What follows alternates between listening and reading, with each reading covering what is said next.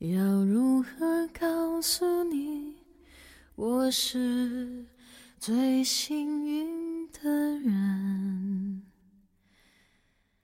走在人海茫茫，就等待一个眼神。原谅我无爱不欢，原谅我情深不寿，原谅我在孤僻的边缘只想爱对的人。愿你贪吃不胖，愿你懒惰不丑，愿你所有的深情都不被辜负。这里是童话小镇，我是主播汤喜宝。有些人不在身边，但很重要，那就每天送一个故事给他们吧。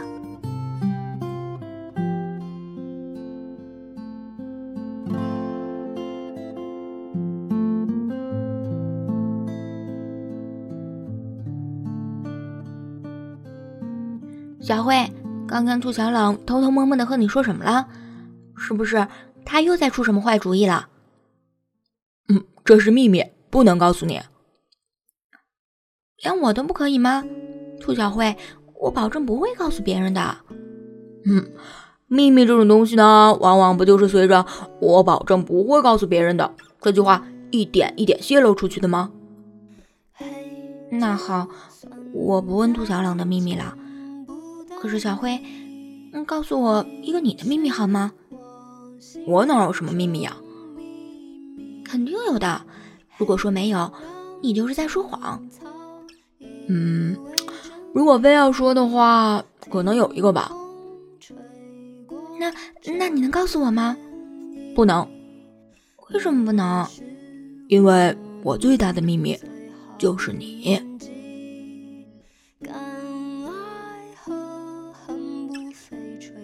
小辉，虽然你不肯告诉我兔小冷的秘密，我有些生气，但我知道其实你是对的。真羡慕兔小冷，因为我知道能找到一个可以放心的说出自己秘密的朋友，是多么的不容易。谢谢你，小白。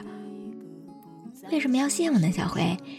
其实我知道，森林里有很多小动物都把你当最好的朋友，他们有什么秘密都喜欢跟你讲，但是。背负那么多秘密，其实是一件很累很累的事情吧？嗯，哦，还好吧。小辉，你听过那个关于秘密与地洞的故事吗？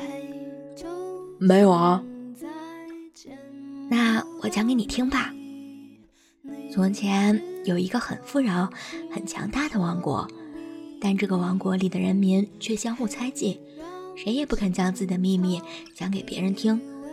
但是每个人身上又背负着那么多的秘密，不知道是从什么时候开始，这个王国的人民习惯有什么事情需要倾诉的时候，就会挖一个很深的地洞，然后对着地洞讲出自己的秘密，之后再把地洞填平。嗯，这倒是一个好方法。对呀，这个国家的人也是这么想的。但是随着日子一天一天过去，人们挖出的地洞越来越多，那些被人们抛进去的秘密，在地下却并没有消失。他们不停地与周围的泥土碰撞着，希望能找到一条出路。因为秘密自身是希望被人看到的，他们渴望重见光明。越来越多的秘密开始在地下聚集在一起，他们约定在同一天一起向地面冲击。然后，那一天到来了。当生活在地上的人们开始如常的一天时，一场有史以来最激烈的地震侵袭了他们的王国。那个王国所有的一切都这么淹没在了地下。嗯，小辉，我不想承受了那么多秘密的你，有一天也像那片大地一样裂开。所以，以后当你有什么开心或者不开心的事，你都可以对我说。因为和这座森林里的每一只小动物一样，你也需要一个属于你的地洞。兔小灰，那只小花猫好讨厌呐！它怎么了？你没看到它正追着那只蝴蝶跑吗？嗯，可能因为它很喜欢那只蝴蝶吧。难道喜欢一朵花就应该把它摘下来吗？喜欢一只蝴蝶就应该把它抓到手中吗？大概那只小花猫的追逐也是不由自主的吧？为什么？因为捕蝶者在开始追捕蝴蝶之前，他的心往往已经率先被蝴蝶捕获了。杜小慧，听说森林里的那只信鸽飞走了，是吗？是的。那你觉得它还会回来吗？大概不会了吧，他已经那么老了，老到随时都可能落到地上，然后再也飞不起来了。那你说他为什么要离开这片森林呢？我想是因为失望。兔小白，我们真的欠他很多东西。从我小的时候，这只信鸽就已经在森林里为我们送信了，可我们却总觉得它的劳动是理所当然的。却从来没有在意过他所做的一切。对呀，我也是在信鸽飞走之后，才第一次意识到他的存在的。你知道吗？信鸽飞走前留下了一封信，信里面说他从懂事以来就跟着他的父亲开始送信了。他的父亲离开后，整片森林的信件都是他单独一个人来回传递的。他从来没有向森林里的任何一只动物抱怨过他的疲惫。他知道送信是身为一只信鸽天生的职责。但他现在已经老了，他要离开这片森林，为自己真正的飞行一次。小白，你知道在信里，这只信鸽说他唯一真正感到难过的是什么吗？是什么？让这只信鸽最难过的是，他送出过几十万封信件之后。他却从来没有收到过任何一封属于他自己的私人信件。陆小辉，仔细想想，其实，在信鸽飞走之前，我们好像已经不像过去那样频繁的写信了。对啊，大概我们都已经不再习惯这种缓慢的交流了吧？我觉得我越来越能理解那只信鸽的心情了。小白，我还记得。这只信鸽曾对我讲过两只蜗牛的故事，你想听吗？当然啊。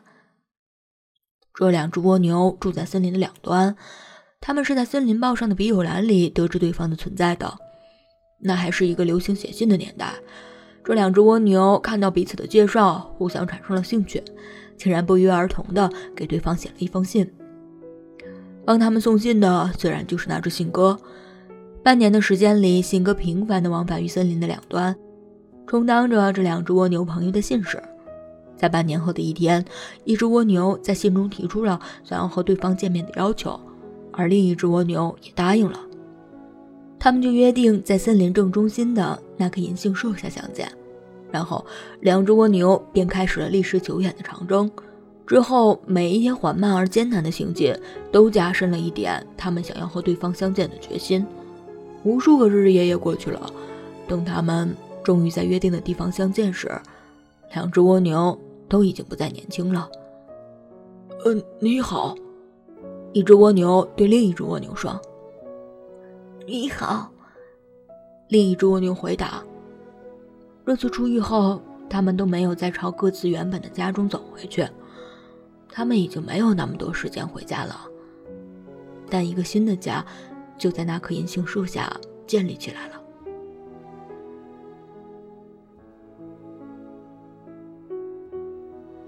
兔小辉，现在那两只蜗牛还在吗？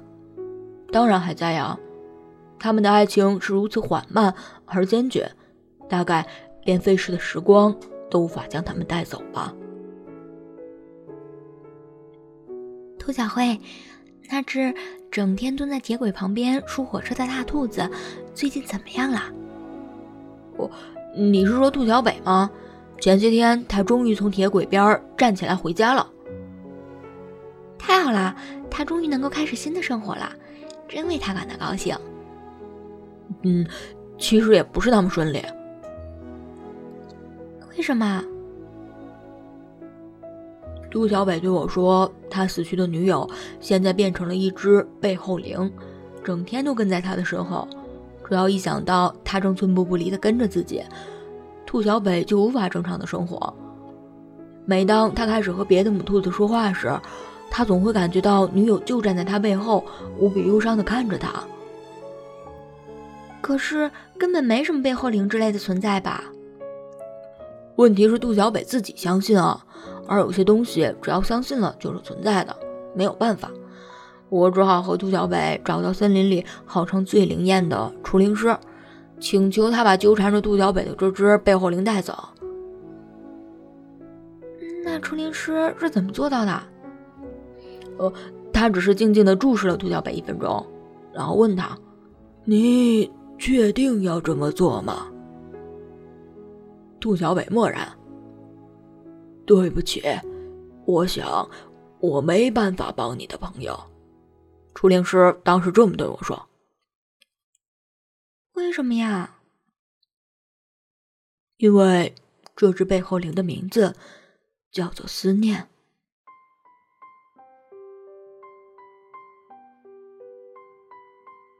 小慧，那边那只瘫倒在地上的兔子是死了吗？没有吧，我想它是喝醉了。它难道喝了人类酿造的酒吗？我刚刚看到他只是喝了几口小溪里的水啊！喝溪水也能喝醉吗？一只兔子如果想醉的话，只是吃青草也能醉倒的。可如果他没有死的话，那为什么刚刚那只狗熊在他身边嗅了嗅，然后掉头就走了呢？可能是那头狗熊嗅到了他身体里面的绝望了吧？绝望的气息。大概和死亡是十分接近的。绝望，对，甚至连狗熊都不忍心再去伤害一只绝望的兔子了。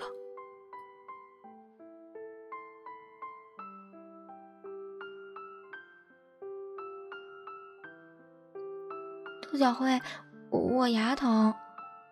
嗯，没关系，咬咬牙就过去了。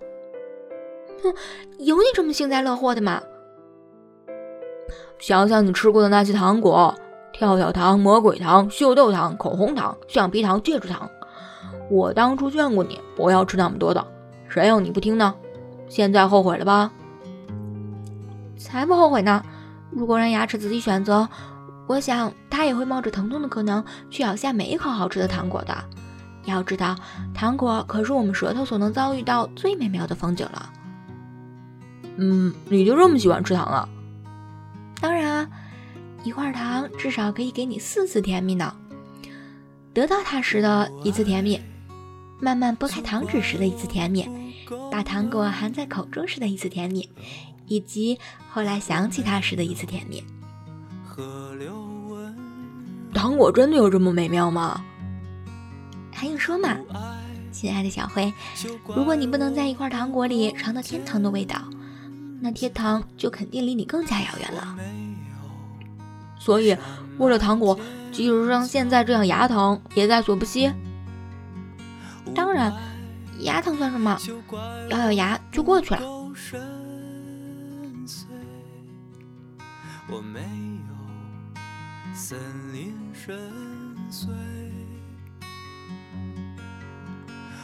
顾小辉，你知道这世上最残忍的诅咒是什么吗？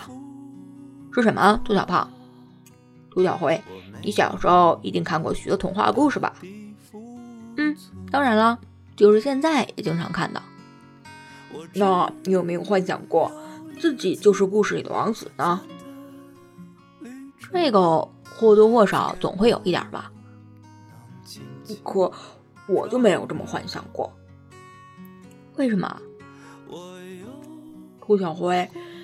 你可以在童话故事里找到变成青蛙的王子，变成野兽的王子，或者索性是变成一节木桩的王子，但你绝对绝对找不到一个胖王子。嗯，所以比童话里巫婆最残忍的诅咒还要残忍百倍的不是让一个王子变丑或是让一个公主永远沉睡而是让他们怀着永恒的饥饿感不断的不断的胖下去。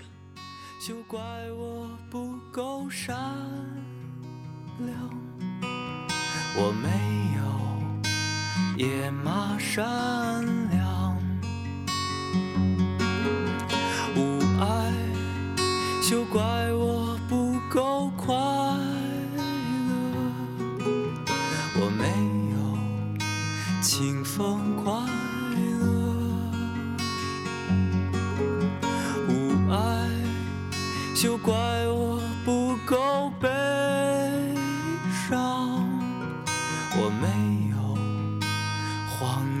悲伤。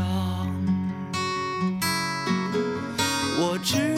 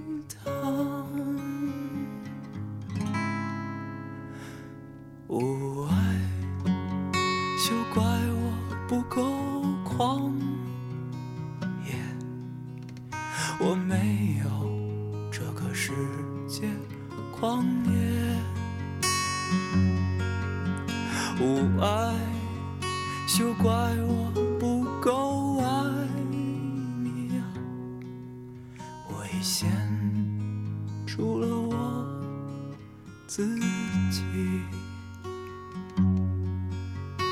无爱，休怪我不够爱你啊！我已先。